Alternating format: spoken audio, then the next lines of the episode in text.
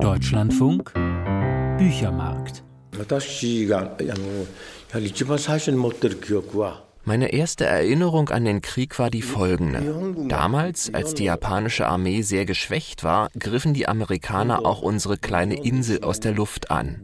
Da machte eines ihrer Flugzeuge eine Bruchlandung und einige unserer Bauern töteten dann die Besatzung. Das war für mich ein Riesenschock. Bis dahin hatte ich, naiv wie ich als ultranationalistisch geprägtes Kind war, gemeint, auch ich würde später Soldat werden, der kaiserlichen Armee beitreten und gegen Ausländer kämpfen dass aber auch meine Mutter, mein Vater, unsere Verwandten, dass Bauern einfach die ausländischen Soldaten töten können, war für mich unfassbar. Der Krieg zwischen Japan und den USA auf meiner Insel inmitten des Urwalds war für mich einerseits Schock und andererseits Anstoß für meine späteren Geschichten.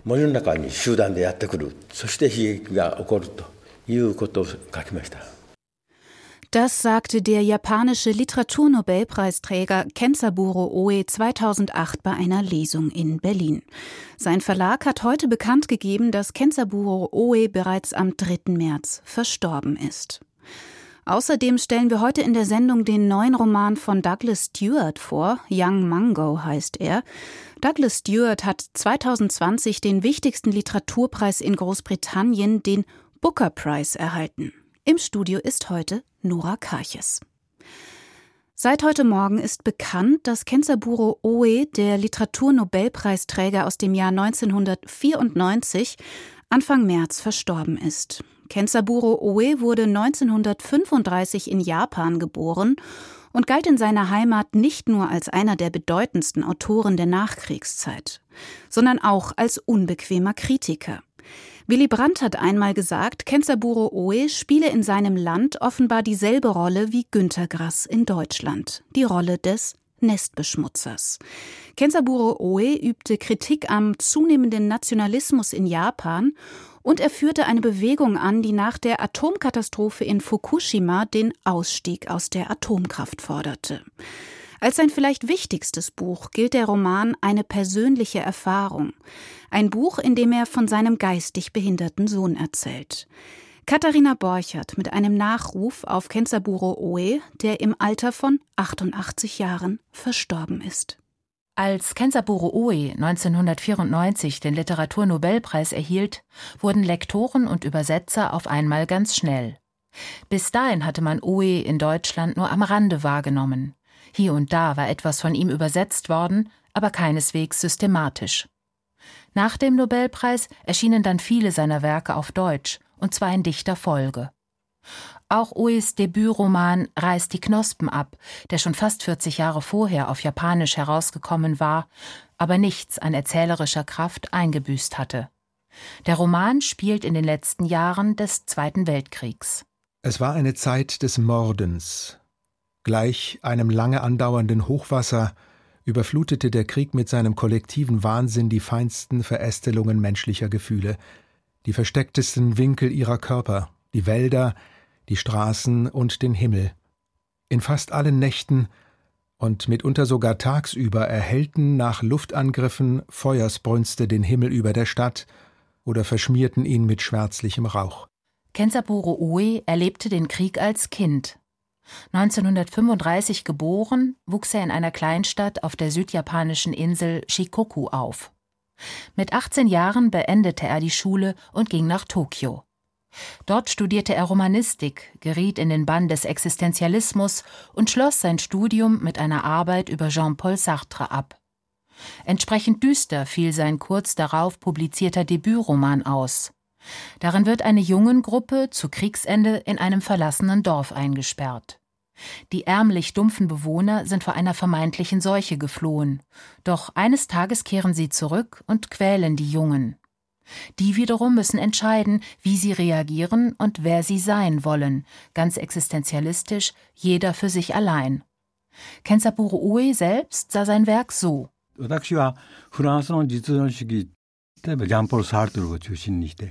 Man kann meinen Erzählstil als existenzialistisch bezeichnen.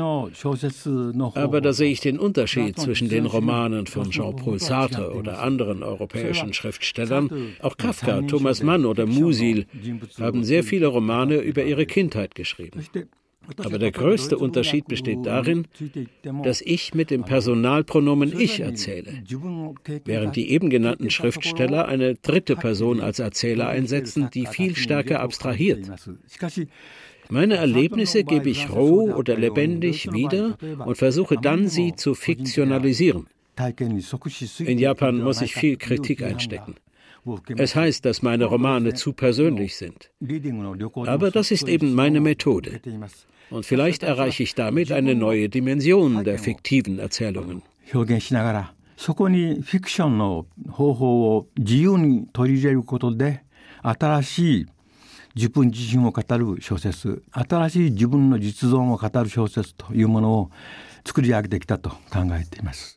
Schon früh flossen eigene Erfahrungen in Ues Romane ein, doch mit den Jahren werden Ich-Erzähler und Autor nahezu deckungsgleich. Besonders persönlich wird Oe mit der Geburt seines behinderten Sohnes Hikari im Jahr 1963.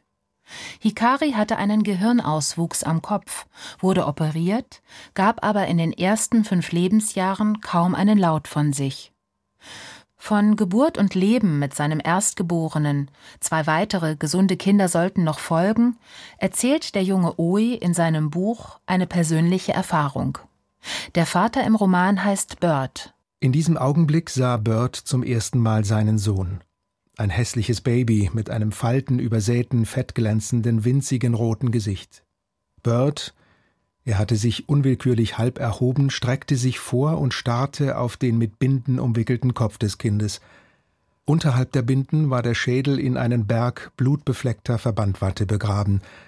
Und dass dort etwas befremdlich Großes vorhanden war, Daran bestand kein Zweifel.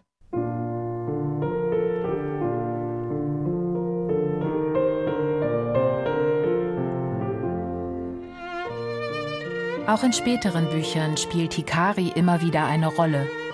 Manchmal heißt er Akari oder Ia, immer aber ist er als Hikari Ue zu erkennen, der eine tiefe Beziehung zur klassischen Musik entwickelte und selbst zu komponieren begann. Seine Stücke sind einfach, wie man hier hört, zeugen aber von großer Emotionalität.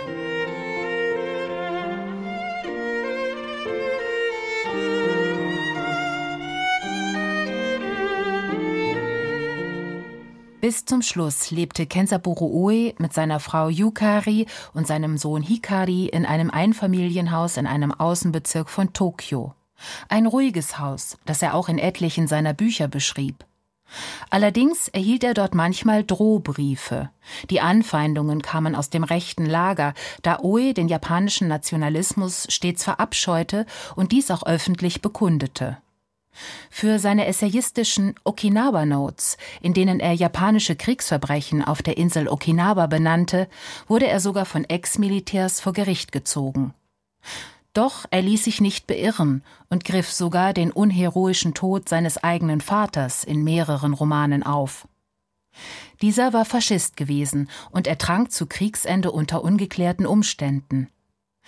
Im Gedenken an Hiroshima und Nagasaki und später auch an Fukushima war Oe außerdem zeitlebens ein Gegner der Atomkraft. Er selbst formulierte es einmal so.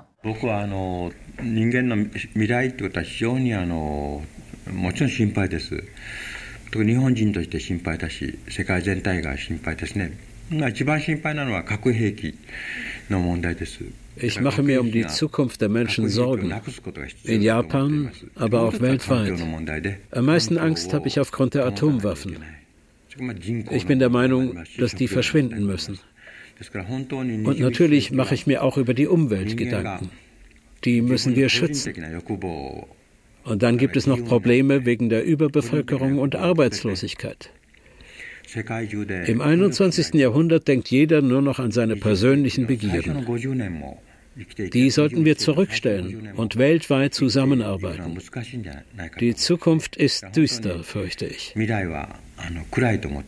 Fatalistisch aber war Oe nicht. Selbst im hohen Alter nahm er noch an Anti-Atomkraft-Demonstrationen teil und hielt dabei auch häufig Ansprachen. Kenzaburo Oes Bücher sind in alle Richtungen schonungslos. Sie beziehen politisch Stellung und sie enthüllen auch viel Privates, was für seine Familie nicht immer angenehm war. In allen seinen Büchern steckt ein aufklärerischer, oft ein moralischer Impuls. Oe benannte Traumata, ganz persönliche und auch nationale, war aber zugleich um Heilung bemüht. Die Japanologin Lisette Gebhardt nannte ihn deshalb auch einmal einen Bibliotherapeuten. In seinen letzten Romanen setzte er sich zunehmend mit dem eigenen Werk auseinander. Er scherzte darüber, dass man ihn nicht mehr so viel lese wie früher. In Der nasse Tod ließ er sein Werk sogar genüsslich und auch ziemlich langatmig von einer jungen Theatertruppe dekonstruieren.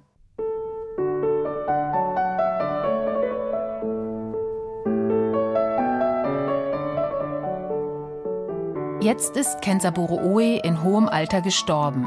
Doch was heißt das schon, gestorben? In seinem in einem Talkessel liegenden Heimatdorf auf der Insel Shikoku geht man doch eher von Folgendem aus. In meinem Dorf wird überliefert, dass sich, wenn ein Mensch stirbt, wenn also ein Mensch als Körper stirbt, die Seele von seinem Körper löst und in dem Talkessel aufsteigt. Sie schraubt sich in einer Spiralbewegung aufwärts, weißt du? Dann lässt sie sich an der Wurzel des ihr bestimmten Baumes nieder. Und nach einiger Zeit steigt sie in umgekehrter Spiralrichtung wieder hinab, um in den Körper eines noch ungeborenen Säuglings einzudringen.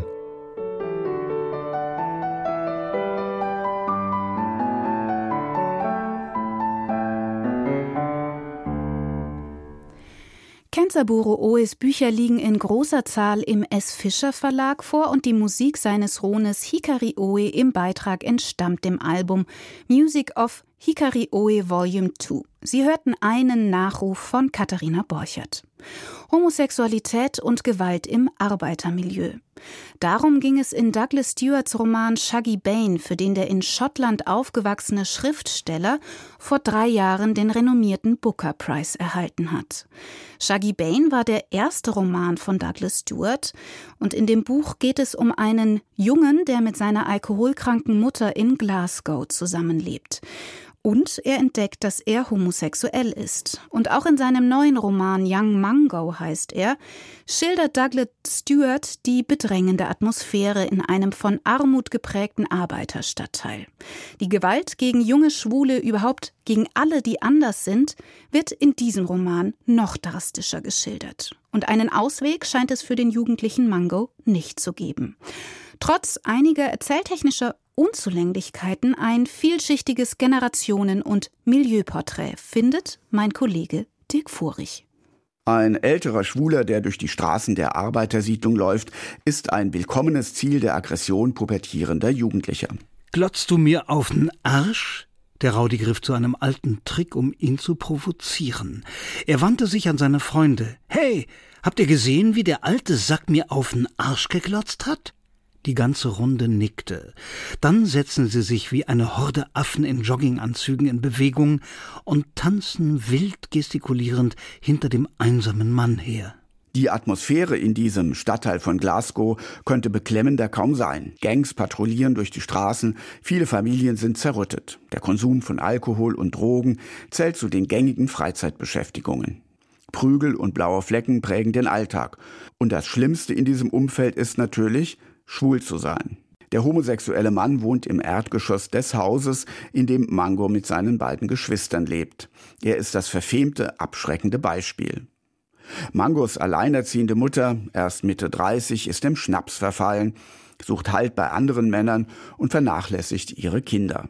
Mangos älterer Bruder spielt sich als brutaler Anführer einer Bande auf, deren einziges Ziel es ist, die Katholiken zu bekämpfen. Glasgow ist deren Hochburg in einem ansonsten vom protestantischen Glauben dominierten Schottland. Die Schwester Jodie träumt davon, auf die Universität zu kommen. Man muss es als ein Wunder betrachten, dass sie es schafft, aus dem Teufelskreis von Armut und Perspektivlosigkeit auszubrechen. Ebenso unwahrscheinlich wirkt es, dass es Mango in diesem bedrückenden, von Macho-Instinkten und Vorurteilen geprägten Umfeld tatsächlich gelingt, sich seine Zuneigung zu Männern einzugestehen. Er lässt sich vom Nachbarsjungen zu schüchternen Zärtlichkeiten verführen. James beugte sich vor, um die Entfernung zu überbrücken und küsste Mango auf die Lippen. Es war ein trockener Kuss, und seine Zähne schabten an Mangos Unterlippe. Ihre Köpfe stießen zusammen. Mango rieb sich die Stirn. Hast du mir gerade ne Kopfnuss gegeben? Wenn's dir lieber ist, sagen wir, es war ne Kopfnuss? Das Lächeln auf seinen Lippen verflüchtigte sich wieder. Quatsch! Mango sah sich auf dem Hügel um, und dann küsste er James schnell auf den Mund. Es war wie heißer gebutterter Toast, wenn man am Verhungern war. Es war so gut. Douglas Stewart, Jahrgang 1976, selbst schwul, ist in einem ganz ähnlichen Milieu aufgewachsen. Die Mutter des Schriftstellers, der heute in New York lebt, starb am Alkohol, als er 16 Jahre alt war. Schon in seinem mit dem Booker Prize ausgezeichneten Roman hatte Stewart die Qualen eines homosexuellen Jungen im Glasgow der 70er und 80er Jahre geschildert. Der neue Roman ist von vielen expliziten Gewaltdarstellungen durchzogen. Stewart malt die Atmosphäre im Glasgow der Thatcher-Jahre grell aus. Sprachlich kommt er seinen Figuren sehr nahe, indem er den dialektalen Zungenschlag dieser schottischen Region immer wieder anklingen lässt. Eine enorme Herausforderung für die Übersetzung, die Sophie Zeitz gut gemeistert hat. Es gelingt dem Autor, die Nöte eines seine Sexualität entdeckenden Jugendlichen sehr eindringlich zu schildern. Allerdings verstrickt sich die Erzählung in viele Abschweifungen, in redundante Bilder der Gewalt und immer wieder ins leere laufende Dialoge über Nichtigkeiten. Hinzu kommt eine etwas bemühte Dramaturgie dass sich Mango auf Betreiben seiner Mutter, die hofft, dass dadurch aus ihm ein richtiger Mann wird, mit zwei zwielichtigen Typen auf eine Campingtour aufmacht, erscheint doch ziemlich konstruiert. Die frisch aus dem Knast entlassenen Sträflinge vergewaltigen den Jungen. Mango rächt sich erbarmungslos. Als Mango wieder auf die Füße kam, hatte er einen Stein in der Hand. Der Stein war klein, nicht größer als eine Mandarine, aber als er damit zuschlug, traf er St. Christophers Schläfe, und der Mann sank rückwärts ins Wasser. Danach dauerte es nicht lange, bis er St. Christopher ertränkt hatte. Die mystisch-religiöse, wiederum katholische Komponente, die in dem Spitznamen des einen Vergewaltigers St. Christopher mitschwingt, lässt sich nicht so recht auflösen. Dem Roman, der eine aufrüttelnde Sozialstudie sein könnte, haftet insgesamt etwas Rätselhaftes an. Zusammen mit den zahlreichen Verästelungen der Handlung hält das den Leser auf Distanz. Mit etwas mehr erzählerischer Stringenz würde der tragisch traurige Held Mango in seiner existenziellen Verzweiflung spürbarer. So bleibt sein Innenleben zwischen sozialem Elend und schwieriger sexueller Identitätssuche letztlich blass. Dirk Furich hat Douglas Stewarts Roman Young Mango mit gemischten Gefühlen gelesen. Aus dem Englischen übersetzt hat Young Mango Sophie Zeitz und erschienen ist das Buch im Verlag Hansa Berlin. 416 Seiten gibt es für 26 Euro. In Forschung aktuell geht es gleich nach den Nachrichten um die Corona-Pandemie beziehungsweise um die Frage, wie sehr das Tragen von Masken hilft bzw. geholfen hat. Das Cochrane-Netzwerk, ein renommiertes international agierendes Netzwerk von Wissenschaftlerinnen und Wissenschaftlern, hat eine Studie über das Tragen von Masken korrigieren müssen und entschuldigt sich nun. Am Mikrofon des Büchermarkts war Nora Karches. Einen schönen Nachmittag.